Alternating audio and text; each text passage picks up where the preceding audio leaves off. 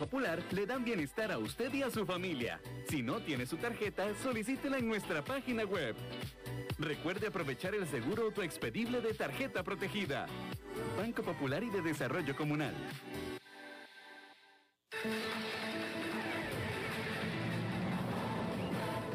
Infórmate de la actualidad del país y el mundo con nosotros. Todos los días, desde las 6 de la mañana, iniciamos con el noticiero matutino y luego seguimos con informativos de la hora hasta las 6 de la tarde. Aquí vos te informás rápido y con profundidad. Somos Noticias CRC 89.1 Radio.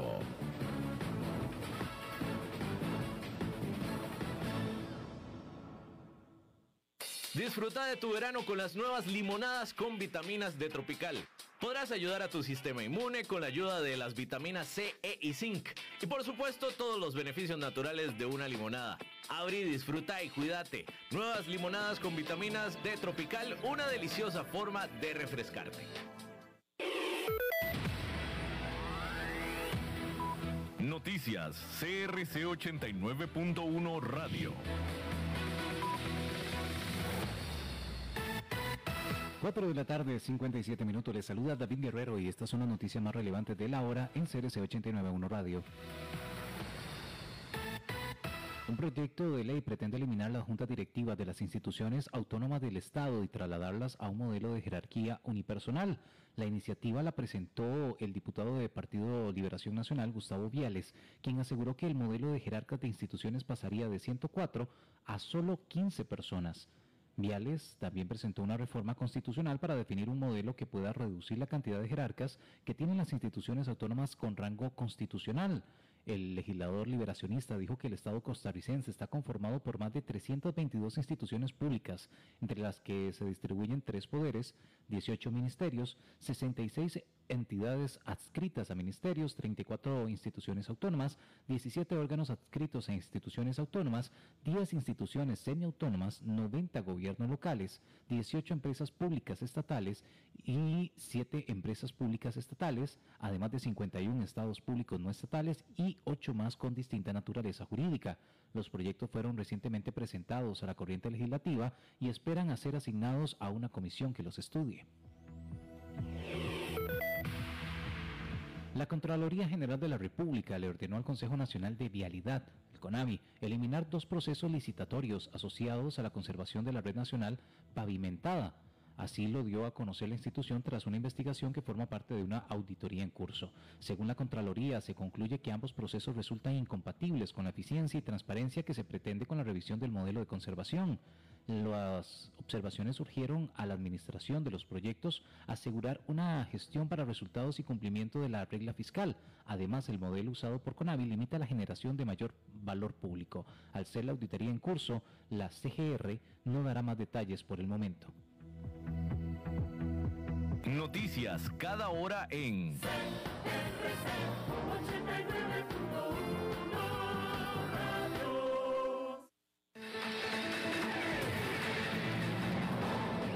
Más noticias en nuestra web, crc891.com. Seguimos en Facebook, Instagram y Twitter como CRC891 Radio y en Telegram como Noticias CRC. Más noticias cada hora.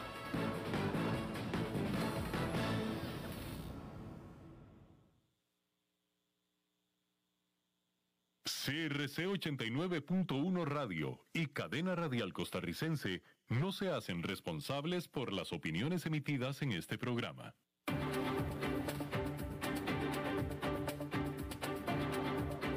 Inicia a las 5 con Alberto Padilla. Un programa diseñado con el objetivo de llevarte diariamente un tema de actualidad, acompañado siempre de reconocidos editorialistas, de lunes a viernes a las 5 de la tarde por CRC 89.1 Radio, a las 5 con Alberto Padilla. Hola, ¿qué tal? Saludos, bienvenidos a esta emisión de A las 5 con su servidor Alberto Padilla. Muchísimas gracias por estarnos acompañando, gracias por estar ahí. Le mando cálidos saludos desde la señal y las instalaciones de CRC 89.1 FM en San José, Costa Rica. ¿Desde dónde estamos transmitiendo? Hasta el punto, en el tiempo y en el espacio en el que usted nos está escuchando. Porque estamos saliendo en diferentes plataformas. Por ejemplo, en Facebook Live, en la página de este programa, a las 5 con Alberto Padilla. Ahí nos puede escuchar a la hora que usted quiera. También estamos disponibles en podcast, en las diferentes principales plataformas para ello, Spotify, Google Podcast, eh, eh, Apple Podcast, otras cinco plataformas importantes más, para que ahí nos pueda escuchar no solamente a la hora que usted quiera, sino también en el lugar que usted quiera a través del aparato móvil de su predilección. Aquí en Costa Rica, este programa que sale en vivo a esta hora, a las 5 de la tarde, se repite todos los días a las 10 de la noche aquí en CRC 89.1 FM. En esta ocasión, controlando los incontrolables al otro lado de los cristales, el señor David Guerrero y la producción general de este programa a cargo del el señor Mauricio Sandoval en Bogotá, Colombia. Bueno, comenzar nada más hablando de que en un acuerdo histórico bipartidista en Washington, eh, en algo que no se veía hace mucho tiempo, que los dos partidos se pusieran de acuerdo en algo que en teoría beneficiaría a una de las partes o a favor de una de las partes, en una cooperación bipartidista de nuevo no vista en mucho tiempo, el Senado de Estados Unidos aprobó un paquete de infraestructura por 550 mil millones de dólares en lo que es definitivamente una, eh, pues una ganancia, un gol que se anota el presidente Joe Biden, puesto que este paquete era de sus prioridades en su programa económico desde que entró al poder en enero de este año. Eh, y a como venía la situación en Washington en los últimos años, particularmente en la era de Donald Trump, pero también desde antes, definitivamente desde antes, donde había una división, un encono bipartidista, pues ahora sorprende con este espaldarazo, este respaldo que el Partido Republicano le da al paquete demócrata y a la presidencia de eh, Joe Biden, al mismo tiempo que siguen de, de todas maneras denunciando que les robaron la elección. ¿eh? Pero en fin, mañana, en la emisión de mañana, vamos a hablar un poco más acerca de lo que comprende este paquete, pero por lo pronto el Senado aprueba el paquete por 550 mil millones de dólares con respaldo también de los republicanos. Es un paquete, por tanto, bipartidista negociado, ¿sí? que es el que tiene eh, una inyección a infraestructura eh, más alta en décadas por parte del gobierno federal. Pero mañana estaremos hablando más a este respecto. Bueno, hay que decir que cuando los inversionistas compran acciones, lo que están haciendo en la práctica es comprar un pequeño porcentaje de la empresa. Cuando usted compra una acción, usted es parte dueño de la empresa que emitió esa acción. Usted compra la mayoría de las acciones y usted es el dueño mayoritario de esa empresa. Pero usted compra una acción, usted es parte dueño pequeñito de esa empresa. ¿Correcto? Bueno, pues hay una excepción porque cuando se trata de muchas de las empresas chinas que cotizan en el Nasdaq y en la Bolsa de Valores de Nueva York, no es así. Esto se debe a que las empresas chinas utilizan una estructura llamada entidad de interés variable o VIE, por sus siglas en inglés, VIE, para recaudar dinero de inversionistas extranjeros. Entonces, ¿qué es un VIE? Esta estructura utiliza dos entidades la primera es una empresa fantasma con sede en algún lugar fuera de China, generalmente en las Islas Caimán, aquí en nuestra región. Y la segunda es una empresa china que posee las licencias necesarias para hacer negocios en China. Las dos entidades están conectadas a través de una serie de contratos. Cuando los inversionistas extranjeros compran acciones de una empresa que utiliza una VIE, están comprando en realidad acciones de la empresa fantasma extranjera, no de la empresa en China. Por ejemplo, cuando los inversionistas estadounidenses compran acciones del gigante chino de transporte compartido rival de Uber, Didi, que salió a bolsa en junio en la Bolsa de Valores de Nueva York, lo que realmente están haciendo es comprar acciones de una empresa de las Islas Caimán llamada Didi Global. Didi Global no es propietaria de Didi en China, que conecta a los pasajeros con los conductores, pero lo que tiene son contratos vigentes que dan derecho a sus accionistas a los beneficios económicos producidos por Didi en China. Entonces, cuando usted compra acciones de Didi, no obtiene una participación directa en el capital de la empresa china. Y este arreglo se explica con el prospecto de Didi. Es decir, el prospecto de Didi, ahí está explicado, pero no todos lo saben, porque no todos leen el prospecto, no todos leen la letra chiquita. El punto es que Alibaba, Pinduoduo y JD.com también usan VIEs para nombrar algunos nada más de muchos más que usan los famosos VIEs. Ahora, ¿por qué y para qué utilizar un VIE? Las empresas chinas llevan décadas utilizando esta estructura porque los inversionistas extranjeros no pueden realmente poseer participación en empresas locales en industrias que incluyen tecnología. Pero aún así, las empresas chinas quieren recaudar dinero en el extranjero. La creación de una sociedad de cartera extraterritorial que se haga pública ayuda a las empresas chinas a eludir esas reglas. Los reguladores de Wall Street y de Estados Unidos se han mostrado tranquilos con el acuerdo que brinda a los inversionistas extranjeros una fácil exposición a las empresas más dinámicas que están impulsando la segunda economía más grande del mundo. Sin embargo, como usted ya lo está deduciendo, existen riesgos enormes. En primer lugar, ni siquiera está claro que los famosos contratos que dan derecho a los inversionistas extranjeros a los beneficios económicos producidos por las empresas en China sean exigibles pero tampoco está claro si las vías son legales según la ley de China. Al respecto, Didi dice en su prospecto que su asesor legal cree que su VIE, la de Didi, no viola las disposiciones obligatorias de las leyes aplicables de la República Popular China y que sus contratos son válidos y vinculantes. Eso cree el asesor legal de Didi. Porque dice que cree, ni siquiera dice que está seguro. Porque por otro lado también incluye una advertencia a los potenciales inversionistas. Didi dice en su prospecto, nuestro asesor legal, el que cree que todo es correcto, nuestro asesor legal de la República Popular China, nos ha informado además después de lo que cree, de que existen incertidumbres sustanciales con respecto a la interpretación y aplicación de las leyes y regulaciones de la República Popular China actuales o futuras.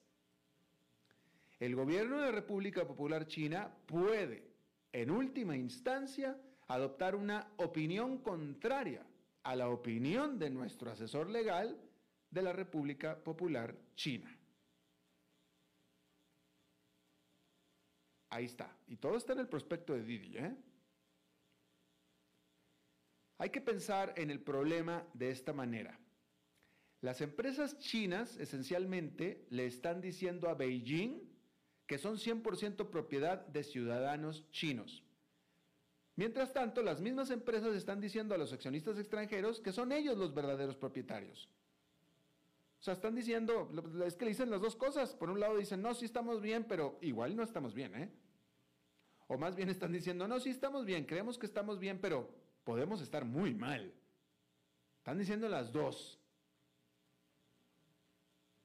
Después de décadas de que los reguladores chinos y estadounidenses han venido adoptando un enfoque relajado, hay indicios de que ambos se están sintiendo incómodos con las VIE. el jefe de la Comisión de Bolsa y Valores de Estados Unidos, Gary Gensler, anunció el 30 de julio nuevas reglas de divulgación dirigidas a las VIE, afirmando que las empresas chinas deben ser más claras con los inversionistas de Estados Unidos sobre los riesgos.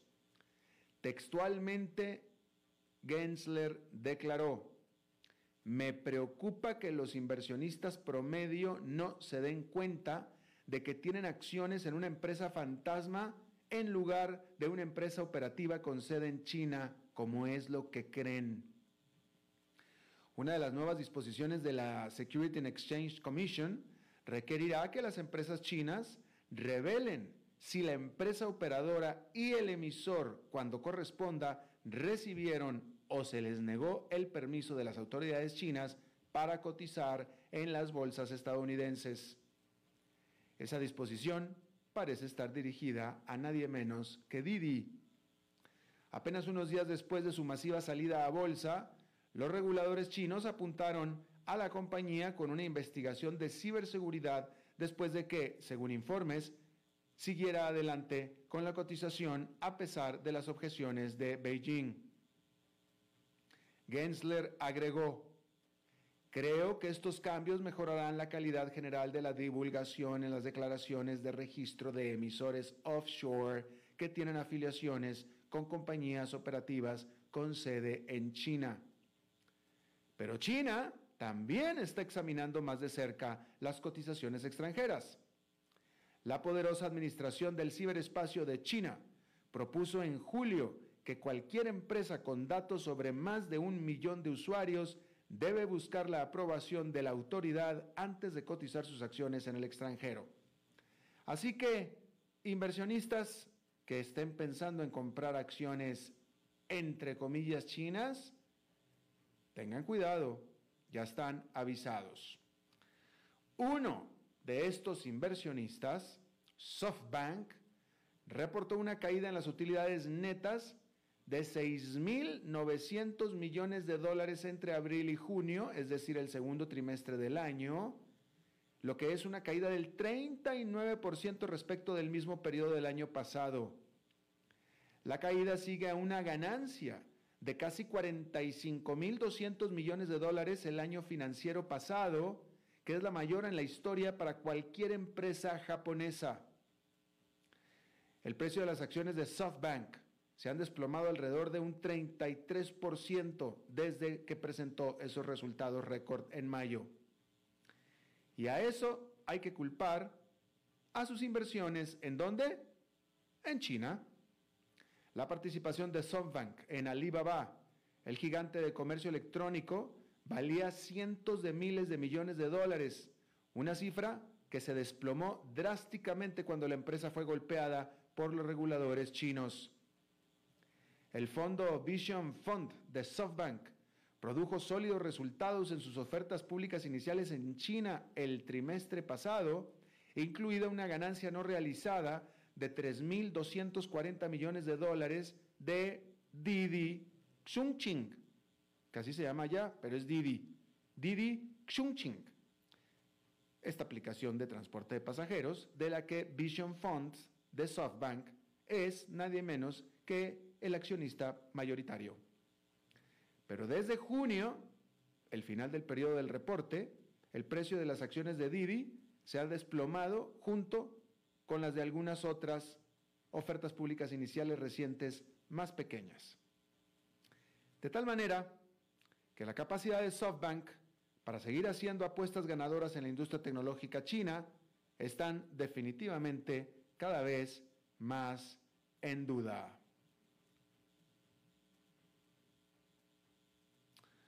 Bueno, si alguna vez hubo alguna duda de que los inversionistas individuales, los aficionados, son una nueva fuerza poderosa en Wall Street, el presidente de AMC Entertainment, Adam Aaron, seguramente silenció a muchos de los que tenían esas dudas. Durante la llamada de presentación de resultados de la compañía este lunes, Aaron dejó muy claro a través de su elección de palabras y un halago directo que considera que los inversionistas minoristas son cruciales para la fortuna de la gigante cadena de cines, la principal de Estados Unidos. Y no es del todo sorprendente dado que AMC, que tuvo que cerrar todos sus cines durante el pico de la pandemia el año pasado, ha sido uno de los principales beneficiarios del fenómeno de las acciones memes, en el que los inversionistas minoristas invierten miles de millones de dólares en empresas típicamente sumidas en problemas.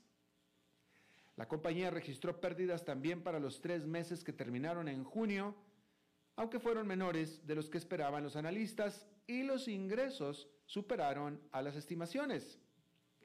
Aaron destacó el hecho de que AMC ha implementado algunas de las grandes ideas con las que los inversionistas individuales la han colmado, incluida la proyección de eventos deportivos, profesionales y conciertos. Durante la llamada, Aaron utilizó el lenguaje y terminología que usualmente, utilizan los usuarios, es decir, los inversionistas aficionados, en la red Reddit, y de hecho se hizo viral Aaron entre los influencers dentro de la comunidad. Muy en onda el presidente de AMC.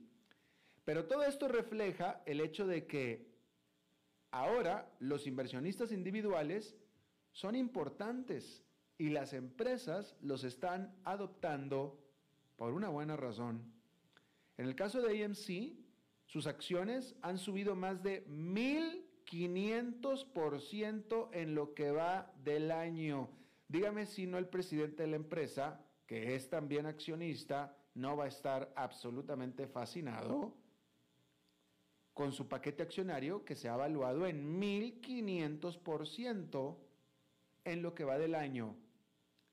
Y la empresa durante junio pudo recaudar 587 mil millones de dólares, mejor dicho, 587 millones de dólares entre los comerciantes de acciones memes, a pesar de que ninguno de los analistas que cubren la compañía, ninguno, recomienda comprar las acciones de AMC.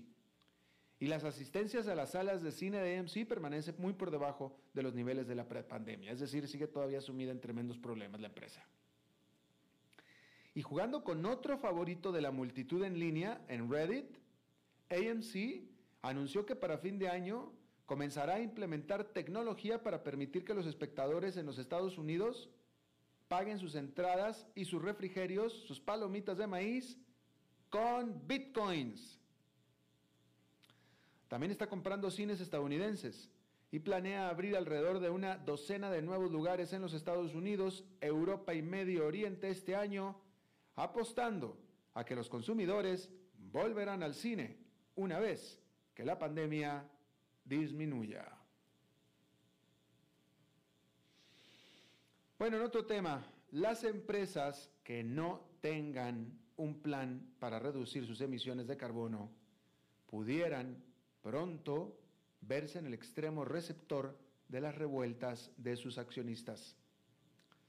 El lunes, el panel intergubernamental sobre cambio climático de las Naciones Unidas advirtió que el mundo se ha calentado rápidamente 1,1 grados centígrados por encima de los niveles de la era preindustrial y ahora se está acercando a 1,5 grados, que es un umbral crítico con graves consecuencias globales. La impactante evaluación solo aumentará la presión sobre las empresas para que amplíen la acción climática con el fin de alcanzar los objetivos del Acuerdo de París. Cada vez hay más consenso entre los actores de que la ciencia es muy clara, pero la respuesta de las empresas no lo ha sido. Y que los inversionistas deben usar su influencia para presionar a los tomadores de decisiones para que realicen en sus empresas las decisiones necesarias para limitar las consecuencias más graves del cambio climático. En una de las últimas señales de la creciente reacción violenta que enfrentan los contaminadores, Greenpeace amenaza con demandar si la Gran Bretaña da luz verde a un nuevo desarrollo de petróleo crudo en el Mar del Norte. El proyecto es copropiedad de Siccar Point Energy y Shell y está tratando de generar confianza entre los accionistas en su plan para hacer que su negocio sea más ecológico, pero todo parece indicar que el productor de petróleo deberá definitivamente esforzarse más.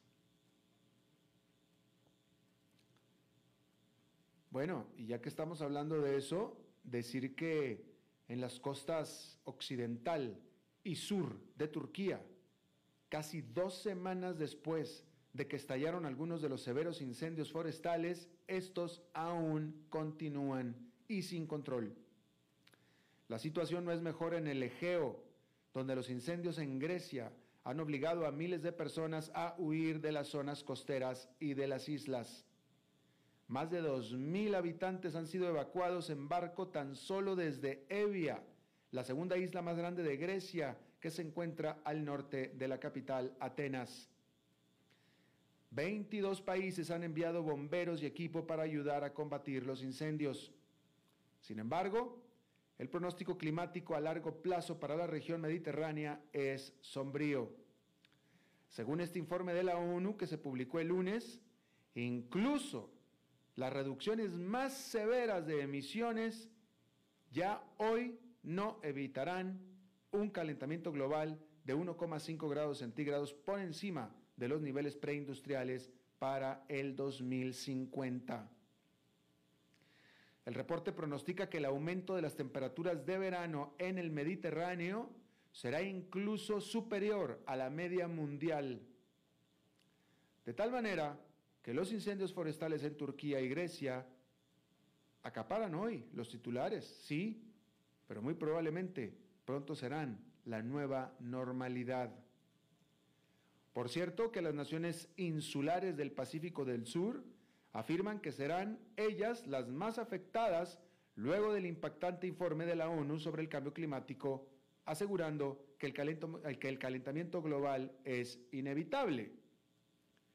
Este aumento ya declarado y tétrico de 1,5 grados Celsius previsto en el informe sería catastrófico para eh, nuestro país, dijo el embajador de Fiji en la ONU. La región del Pacífico es una de las que menos produce emisiones de carbono en el mundo, pero se verá desproporcionalmente afectada por el cambio climático debido al aumento del nivel del mar con partes de Kiribati, Vanuatu y las Islas Solomón en riesgo de volverse simplemente inhabitables. Las Maldivas también quedarían devastadas y el expresidente Mohamed Nasheed afirmó el lunes que llevaría al país al borde de la extinción. Así nada más. Punto. Bueno, y hablando de la ONU, durante la semana pasada, un grupo de expertos designados por gobiernos se reunió en las Naciones Unidas para discutir el tema de las armas autónomas letales, lo que sus detractores le llaman como robots asesinos o drones asesinos también. Esta es la última ronda de conversaciones que han estado funcionando intermitentemente durante ocho años para discutir las posibles reglas que regirán a las armas autónomas. Pero por lo pronto hasta ahora están de acuerdo en poco más que el principio de que los humanos deben mantener el control. Las guerras recientes han visto un uso cada vez mayor de municiones eh, merodeadoras o drones kamikaze que pueden rondar por el campo de batalla durante largos periodos y, en teoría, si no es que ya en la práctica, eligen su propio objetivo. Alrededor de 30 países quieren una prohibición de las armas totalmente autónomas. Pero la mayoría de las grandes potencias, incluidas Estados Unidos y Rusia, se muestran escépticas de que un pacto legalmente vinculante sea viable o siquiera deseable. Algunos incluso argumentan que los robots asesinos han sido difamados injustamente. La delegación estadounidense afirmó antes de la reunión que la autonomía puede hacer que las armas sean más precisas y exactas y reducir la probabilidad de daños a civiles y bienes de carácter civil. Bueno, desde su invención en la década de los 50, los marcapasos cardíacos han prolongado incontables vidas. Pero a pesar de, o quizá debido a ese éxito, su diseño apenas ha evolucionado en todo el tiempo. Como entonces, la mayoría de los marcapasos comerciales de hoy en día son básicamente baterías conectadas por cables al tejido cardíaco. Desafortunadamente, ninguna batería dura para siempre y los marcapasos deben ser reemplazados por cirugía cuando la energía se agota. Las cirugías son caras y conllevan el riesgo de que las cosas puedan salir mal. Pero ahora, para evitar el bisturí, durante una conferencia la semana pasada organizada por el Instituto Americano de Física, investigadores presentaron una idea para un marcapasos sin batería alimentado por la propia energía del corazón. Este diseño mejorado contiene superficies especiales flexibles que se mueven y friccionan con cada latido del corazón, recolectando energía cinética.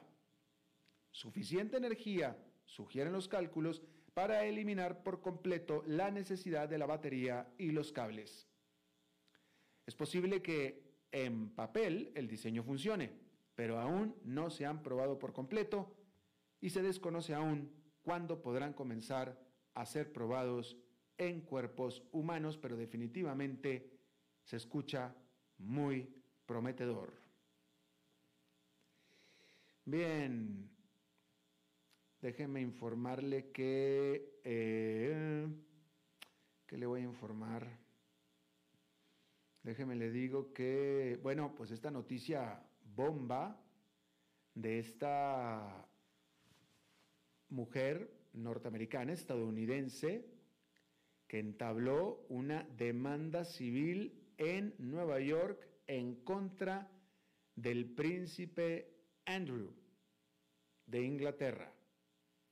El príncipe Andrew es hijo de la reina Isabel, hermano de eh, Charles, el heredero de la corona. Y lo demandó porque ella alega que fue sexualmente pues, violada por el príncipe Andrés o Andrew en Londres en el 2001. Esta mujer, de nombre Virginia Jeffrey, tenía entonces 17 años. El príncipe Andrew ha negado esta, demanda, ha, negado los hechos por completo. Eh, hay que recordar que Andrew era amigo de Jeffrey Epstein y Jeffrey Epstein, que se suicidó, este multimillonario estadounidense financiero, que se suicidó en la cárcel, acusado también de haber violado a esta misma mujer y a otras más, es quien le presentó a esta mujer a el príncipe Andrew. No sé si usted vio la entrevista que dio al respecto el príncipe Andrew en el momento en el que anunció que se iba a retirar de la vida pública, donde él estúpidamente, diría yo, estúpidamente, le enseñaron, porque existe una fotografía donde sale él, el príncipe Andrés, con esta muchacha de 17 años, Virginia Jeffrey. Pero el príncipe Andrés afirma que el quien sale en la fotografía es él, afirma que la, que la fotografía es real, incluso reconoce la ropa que él trae puesta y el lugar donde se tomó la fotografía, pero dice que de ella no se acuerda. Y daba que estúpidamente, porque mejor hubiera dicho, no, yo no soy yo, me photoshopearon o simplemente no me acuerdo. Hubieran sido las dos mejores respuestas que pudo haber dado y a ver quién se las cree. Pero era mejor decir, o me photoshopearon o yo no me puedo acordar de esa fotografía y no decir lo que dijo. Sí, sí soy yo, es mi ropa, soy yo, me acuerdo de ese lugar, pero no me acuerdo de la fotografía y mucho menos de la mujer. Y es así que nadie se la creyó. Pero bueno, ahora ella lo está demandando por violación. Allá en Nueva York hay que decir rápidamente que fue una jornada mixta con el índice industrial Dow Jones subiendo 0,46%, el Nasdaq Composite cayendo medio punto porcentual, el Standard Poor's 500 con una ganancia de 0,10%. Vamos a hacer una pausa y regresamos con nuestra entrevista de hoy. A las 5 con Alberto Padilla por CRC 89.1 Radio. Dijo Salvador Dalí. Un gran vino requiere un loco para hacerlo crecer, un hombre sabio para velar por él, un poeta lúcido para elaborarlo y un amante que lo entienda. Bodegas y viñedos La Iride, vinos argentinos de la región de Mendoza. Colecciongourmet.com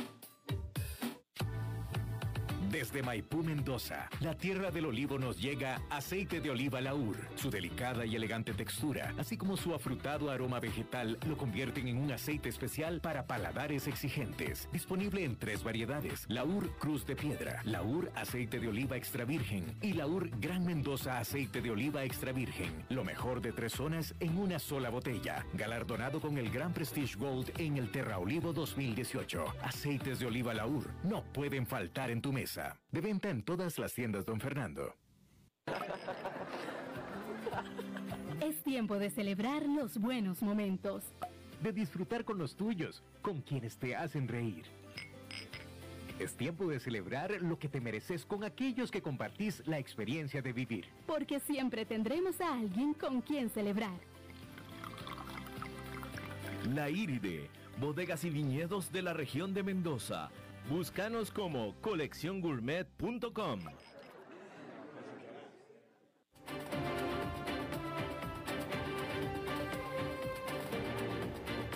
Seguimos escuchando a las 5 con Alberto Padilla. Bueno, muchísimas gracias por estar con nosotros. Eh, hace unos días, Venezuela, Venezuela, el Banco Central de Venezuela anunció que le iban a recortar ceros a la devaluada moneda, moneda el bolívar. ¿Cuántos ceros le iban a recortar o le van a recortar próximamente al bolívar? Eh, bueno, pues no, ni uno, ni dos, ni tres, tampoco cuatro. Seis ceros le van a recortar al bolívar. De tal manera que si usted tenía un millón de bolívares, ese millón de bolívares se va a convertir en un bolívar, literalmente. Lo que antes costaba un millón de bolívares, ahora va a costar un bolívar.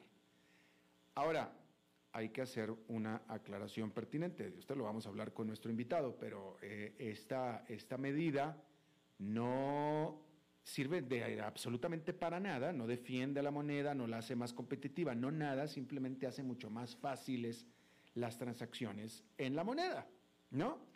Pero déjeme le digo que resulta que aunque el caso de Venezuela es absolutamente extremo, Venezuela está en otro planeta, acuérdese, está en otra galaxia totalmente diferente, pero acá más cercano a nuestra galaxia, en Latinoamérica, hay varios países que tienen también, desde mi punto de vista, la necesidad de recortar ceros. ¿eh? Costa Rica es uno de ellos. Colombia es otro de ellos, ¿no? En Costa Rica un automóvil se cotiza en millones de colones. Una casa ya ni se diga todas las transacciones realmente se hacen difíciles, ¿no? Vamos a hablar de esto y para eso está con nosotros y le agradezco muchísimo Omid Mostakdemin, él es economista, él es eh, gerente de portafolios, administrador, administrador de portafolios. Y Omid, te agradezco muchísimo que estés con nosotros. Y muchas gracias, don Alberto, y, y para mí es un honor estar aquí. Aprovecho para saludar a toda tu audiencia y todo tu público. Gracias. ¿Dije tu apellido bien? Eh, sí, sí, sí, sorprendentemente y haciendo una excepción eh, a lo que usualmente sucede, dijiste mi apellido bien. Me imagino. Oye, eh, dime una cosa, y dije también la introducción bien, yo, la, la, yo tengo la experiencia, no, no, sé, no sé cuánta otra experiencia hay en América Latina, pero yo en mi juventud me tocó estar en México cuando se decretó el recorte, si mal no recuerdo en aquel entonces era de dos ceros al, a la moneda mexicana, ¿no? Entonces, los mexicanos, digamos que tenemos, sobre todo los, más viejos, tenemos esa experiencia de, que te recorten la moneda y efectivamente hace mucho más práctica la vida, pero es básicamente lo único o hay otra utilidad o otra eh, eh, eh, razón por la cual recortarle ceros a una moneda.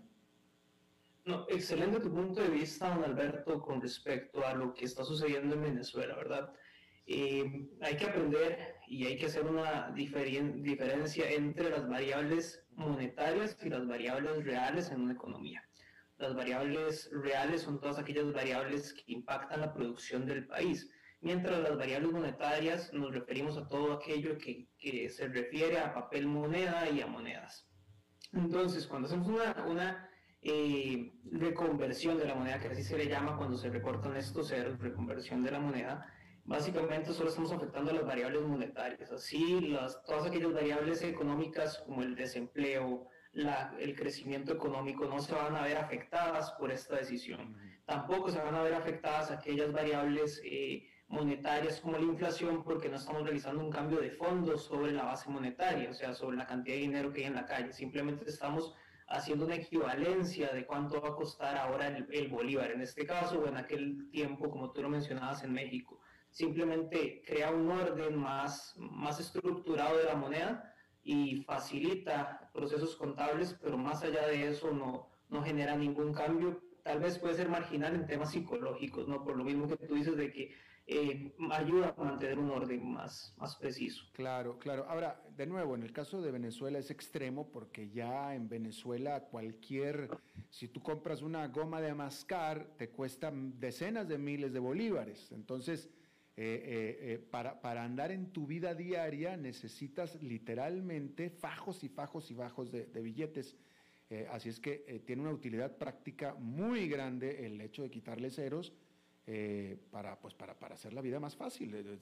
se lo digo, o sea, para, para, andar hoy en día hay que, hay que traer literalmente un bolso, una, una mochila llena de billetes para poder pagar el taxi, el bus, el desayuno, etcétera, etcétera. Entonces, recortarle los ceros va a hacer la vida más fácil aunque eso se va a eliminar después, eh, lo práctico se va a eliminar porque la, inflación es galopante, es decir, pronto van a tener que quitarle más ceros. Pero este, eh, todo este rollo, eh, Omid, lo estoy diciendo porque el punto al que quiero llegar es que el de Venezuela, de nuevo, es un caso excepcional, pero hay varios países que necesitarían, que sería útil que se recortara algunos ceros en sus monedas, ¿no es cierto? das un punto bastante interesante porque Venezuela está haciendo dos cosas que no le van a servir de mucho, en particular el caso venezolano, pero que le serviría mucho a diversos países de Latinoamérica, y no solo Latinoamérica, a nivel mundial. Claro. En primero, la reconversión de la moneda para tener un mayor orden contable, como tú lo mencionas, le ayudaría a muchos países, a Venezuela en particular, no le ayuda porque está habiendo un proceso de hiperinflación. Eh, entonces, esto no, no le va a alcanzar mucho. Recordemos que ya en el 2018 eh, habían realizado una reconversión, eh, también en el 2008 habían realizado otra, y este proceso inflacionario no para. Por un hecho de eliminarse pero no vas a pasar, no vas a parar un proceso inflacionario que viene relacionado a la baja productividad que tiene el país. Pero otros países en Latinoamérica, como bien lo mencionas, le ayudaría. El otro, la otra decisión que va de la mano a esta reconversión eh, que está realizando eh, Venezuela es la digitalización de la moneda venezolana. Algo que está ahorita, es un tema en boga desde que salieron las criptomonedas eh, y, las, y los wallets digitales o, las alcancías digitales, es algo que está en discusión por los economistas. La digitalización de la moneda puede ser algo bastante eficiente, pero que también implica sus riesgos. Ah, mira, hablemos un poquito acerca de la digitalización. Eh, ¿Cuál es la diferencia entre, eh, eh, en la práctica, cuál es la diferencia entre lo que es una verdadera moneda digital y las operaciones digitales que hacemos de todos modos todos los días? Por ejemplo, hoy yo acabo de pagar digitalmente, con dinero, con dinero constante, pero hoy digitalmente entré a mi banco en línea y pagué mi teléfono celular, pagué el servicio de internet, pagué la electricidad, pagué el agua, todo de manera digital, eh, con, con, dinero constante y sonante, con colones o con dólares, pero lo pagué digitalmente. ¿Cuál es la diferencia? Es decir, casi todo, de todos modos, las transacciones están digitalizadas hoy en día. Sí, bueno, de las principales diferencias que vas a encontrar entre una moneda digital es el proceso que tienen. Primero, eh, el proceso que está eh, eh, teniendo en el Banco Central la moneda digital en sí. Con el caso de las criptomonedas, vemos que las, monedas se encuentran en servidores usualmente y las criptomonedas pues tienen un proceso eh, descentralizado en el cual pues no interfiere ningún banco central. En el caso de las monedas que hoy tenemos, que las llamamos físicas, pero como tú estás diciendo, en general las transacciones ahora mediante eh, diversas empresas como Visa, Mastercard nos facilitan eh, transferencias digitales. La principal diferencia que habría entre estas monedas que que hoy tenemos, como el colón, el dólar, etcétera, es que el Banco Central hace un proceso de emisión y ese proceso de emisión lo traslada al sistema financiero, el sistema financiero lo absorbe y luego lo pasa a la población. Mientras con las monedas digitales nuevas como esta que está introduciendo Venezuela, que es producida también por el Banco Central, pero ya directamente es una moneda digital producida por el Banco Central, eh, básicamente tus recursos en lugar de estar en un banco estarían en el banco central del país. Mm. O podrías utilizarlos para meterlos a alguna otra aplicación, pero sería directamente el banco central el que estaría emitiendo y donde tú podrías tener eh, directamente tus recursos en el banco central. No necesitarías de un, de un intermediario financiero como actualmente sucede. Claro. Eh, recuerdo eh, hablando eh, sobre el Banco Central, en alguna ocasión, una conferencia, una charla que hizo el presidente del Banco Central de Costa Rica, Cubero, hablando precisamente de eso, decía, bueno, ya prácticamente gran parte de las transacciones en colones, que son la moneda de Costa Rica, se hacen digitalmente, es decir, prácticamente el colón está digitalizado, ese era el caso que él estaba haciendo, ¿no? Pero eh, déjame te pregunto, Omid, en el caso otra vez de los ceros, tú que estás en el mundo financiero, eh, en un país como Costa Rica, donde yo en lo personal opino que serviría definitivamente quitarle uno o dos ceros a los colones, eh, a ustedes me supongo les quitaría mucho espacio en la calculadora quitarle ceros a las, a los, a las transacciones en colones, ¿no es cierto? Claro, como te digo, ayudaría en el orden contable. No tendría un impacto real sobre la economía, pero sí ayudaría en el orden contable. Eh, Ahora, esto, esto lo tiene que sopesar siempre el Banco Central porque podría, podría tomar la opción de hacer digital la moneda, que te digo, implica muchos riesgos y actualmente es algo que se está investigando, digitalizar el 100% de la moneda por parte del Banco Central. Es algo que tendría riesgos y que a mucha gente le preocupa porque el Banco Central y el gobierno tendría 100% de capacidad sobre tus recursos. Entonces podría decidir si a tal persona no se le debe comprar, entonces no se le puede hacer transferencias a esa persona. Sería algo bastante riesgoso, una moneda 100% digital emitida por un banco central. De las principales preocupaciones y que sí me gustaría recalcar el día de hoy, porque eh, es, es, una amenaza que podría existir, entonces aunque se tiene que, que debatir mucho y muchas muchos gobiernos lo están debatiendo por lo mismo, porque implica, tiene ciertas amenazas, tiene ventajas, pero también hay ciertas amenazas que podrían llegar a existir. ¿En qué momento, en el caso de Venezuela es totalmente comprensible, pero en qué momento una autoridad monetaria, como en el caso de México, toma la decisión difícil, dura, difícil de implementar, hay una hay un ejercicio de educación a la población muy importante, yo me acuerdo, etcétera pero ¿en qué momento dice el Banco Central o las autoridades monetarias, saben que hay que quitarle un cero a la moneda o dos? Bueno, esto ya dependiendo de, los procesos inflacionarios y de qué tan eh, complejo se ha vuelto el los temas contables en el país, pues se observa que hay un beneficio entre reimprimir moneda, porque esto en, en, la época de México pues conllevaba reimprimir bastante moneda, hoy al estar tan digitalizados no tanto, pero eso tiene un costo para los bancos centrales. Entonces, cuando ellos observan que el orden que va a implicar esto sobre la economía y, y va a ayudar al, al, sector financiero a tener una mejor eficiencia, pues ahí se toma la decisión. Es, un trade-off entre el orden que hay y básicamente los procesos inflacionarios que, que han existido y por el otro lado eh, el costo que conlleva eh, hacer una impresión, bueno, una, impresión de la moneda en este caso. Claro, por supuesto. Bueno, pues Omid uh, Mostak, ahora sí, ya, ahora sí ya me se me trabó, Mostaktemin, economista y administrador de, eh, de, fondos, te agradezco muchísimo que hayas charlado con nosotros. No, el placer es mío y como te digo, cuando, cuando gustes hablar sobre temas económicos, aquí me tienes. Muchas gracias, Ala, muchas gracias. Eh, vamos a hacer una pausa y vamos a regresar con Fernando Francia.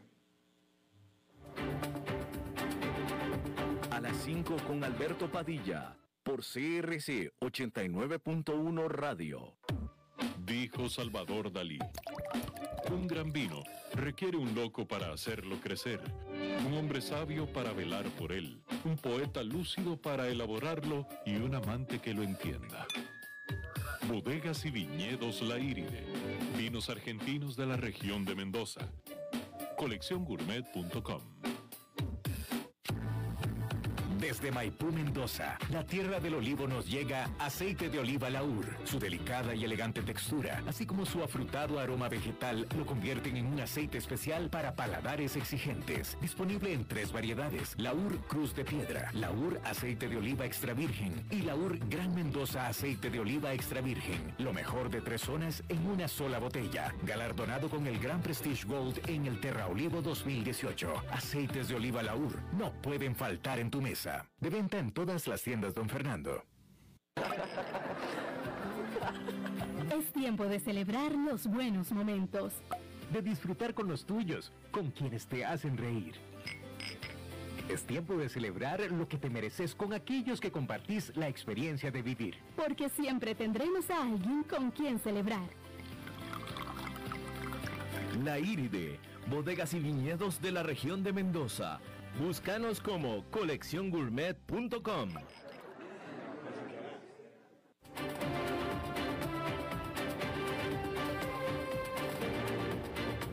Seguimos escuchando a las 5 con Alberto Padilla. Bueno, muchas gracias por estar con nosotros. Martes, y los martes son de Fernando Francia. Fernando. ¿Qué tal? ¿Qué tal? Una muy buena experiencia la semana pasada con Mauricio en, eh, conduciendo el programa, Alberto. Ah, si quieres me voy y no vuelvo más, ¿eh, Fernando? Bueno, pues ahí no la jugamos, Mauricio yo, yo creo que la audiencia va a estar, va a estar satisfecha. Definitivamente, no, no, bien, el buen, el buen Mauricio, todo un profesional y sí eh, ha recibido muy, buena, muy buenos comentarios y como yo, como, como a mí me gusta decir, a mí con estas cosas, qué bueno que muy bien, porque así me voy más a gusto y más tranquilo, como me voy a volver a ir la próxima semana. Opa, bueno, ya lo anunció, ya lo anunció. Bueno, Muy bien, la tranquilidad, la tranquilidad es, algo bueno, ¿no? No, por cierto que te comento a ti, a manera de comentario, y también al público, que en lo personal, eh, y como pues, supongo que es una señal de los tiempos, definitivamente es una señal para mí, pero eh, este domingo salgo en lo que es mi primer viaje de trabajo desde la pandemia. Es la primera vez que me invitan a, un país, en este caso a Ecuador, eh, después de la pandemia. Así es que a mí me, encanta la idea, siempre me ha gustado viajar, me encanta visitar países que me gustan mucho, como Ecuador en este caso. Pero bueno, después de un año y medio, en mi caso, mi primer viaje de trabajo. Bueno, sí, señal de los tiempos, claramente la nueva normalidad ya instalándose poco a poco. Y bueno, justo hoy eh, me voy a poner un poco futbolero. Yo no, sé que no son tus temas, este, Alberto, pero eh, fíjate que podrías en algún momento tratar, y ahí le, doy el mensaje también a Mauricio, el tema económico del traspaso de Messi. 65 mm. millones del pase, 35 millones anuales de salario, unos 70 millones de colones al día.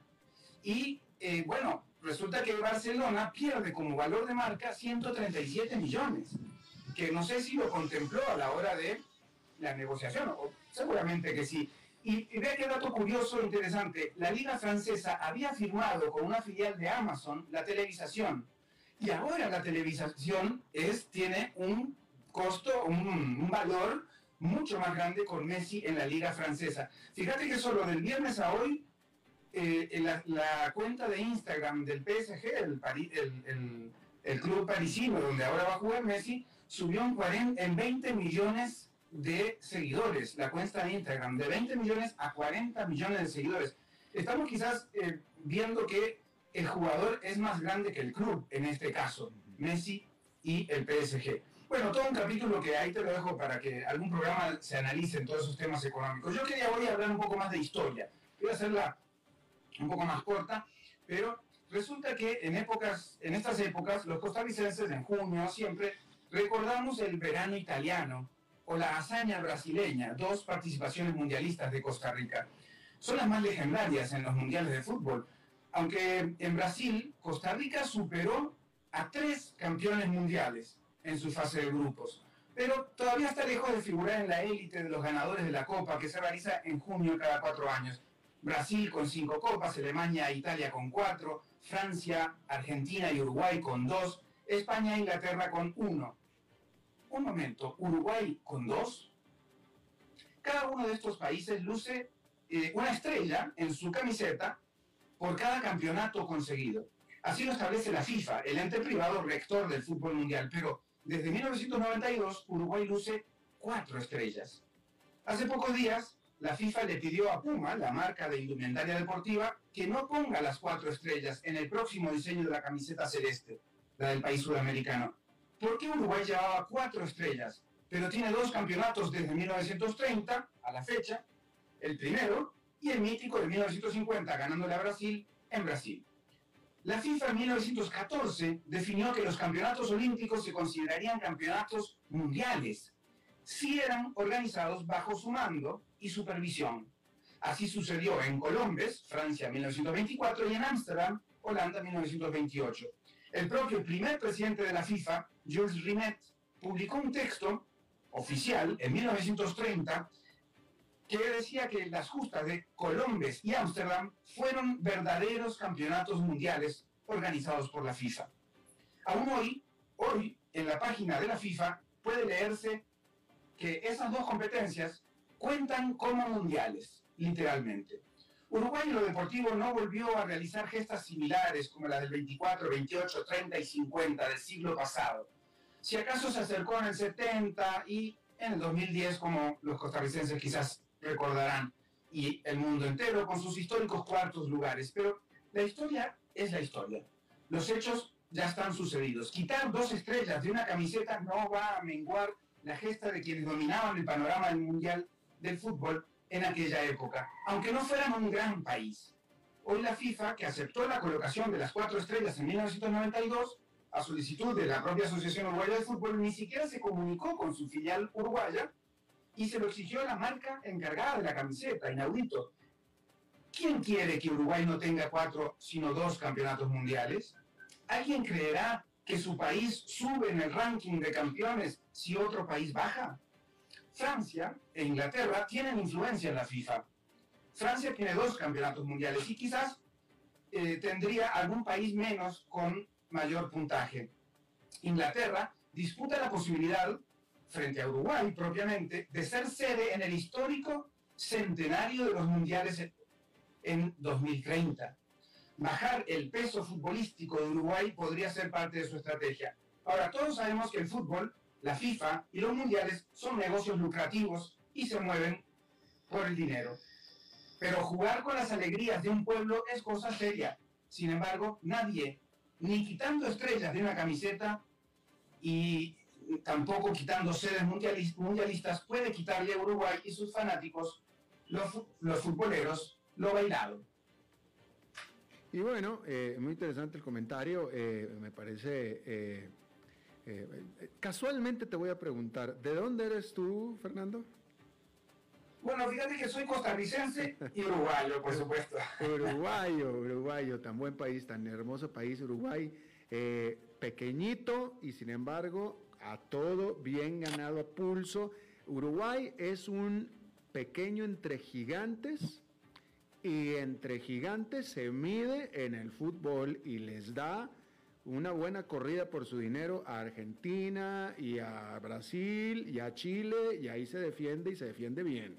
Y, fíjate que curioso, justo esos países, Argentina, Chile, agregamos Paraguay y Uruguay, juntos pretenden la, eh, la sede del Mundial 2030. Sería bien interesante, ¿no? Que el centenario del Mundial de 1930 se haga en el mismo país donde se hizo hace 100 años, pero bueno, Uruguay no puede organizar un, campeonato solo y por supuesto que entonces echa mano de sus hermanos Argentina, por supuesto que sí podría, pero bueno, la idea simbólica de que sea en Uruguay, ¿no? Pero bueno, todo eso dependerá de los negocios de la FIFA, por supuesto. Definitivamente, pero yo estaría muy sorprendido, francamente, sin, ya fuera de fuera de, de, bromas ni de nada, pues estaría muy sorprendido que los argentinos vayan a querer compartir un mundial con Uruguay, la verdad, pero bueno, ya veremos.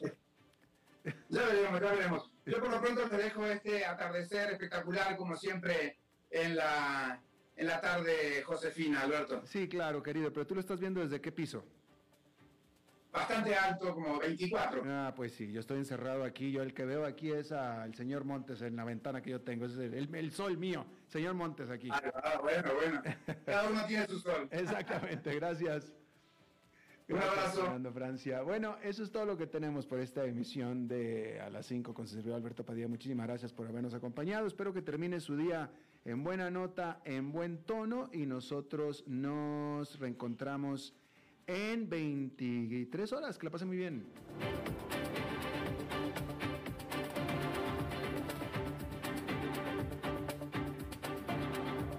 Concluye a las 5 con Alberto Padilla. Un programa diseñado con el objetivo de llevarte diariamente un tema de actualidad, acompañado siempre de reconocidos editorialistas, de lunes a viernes a las 5 de la tarde por CRC 89.1 Radio, a las 5 con Alberto Padilla.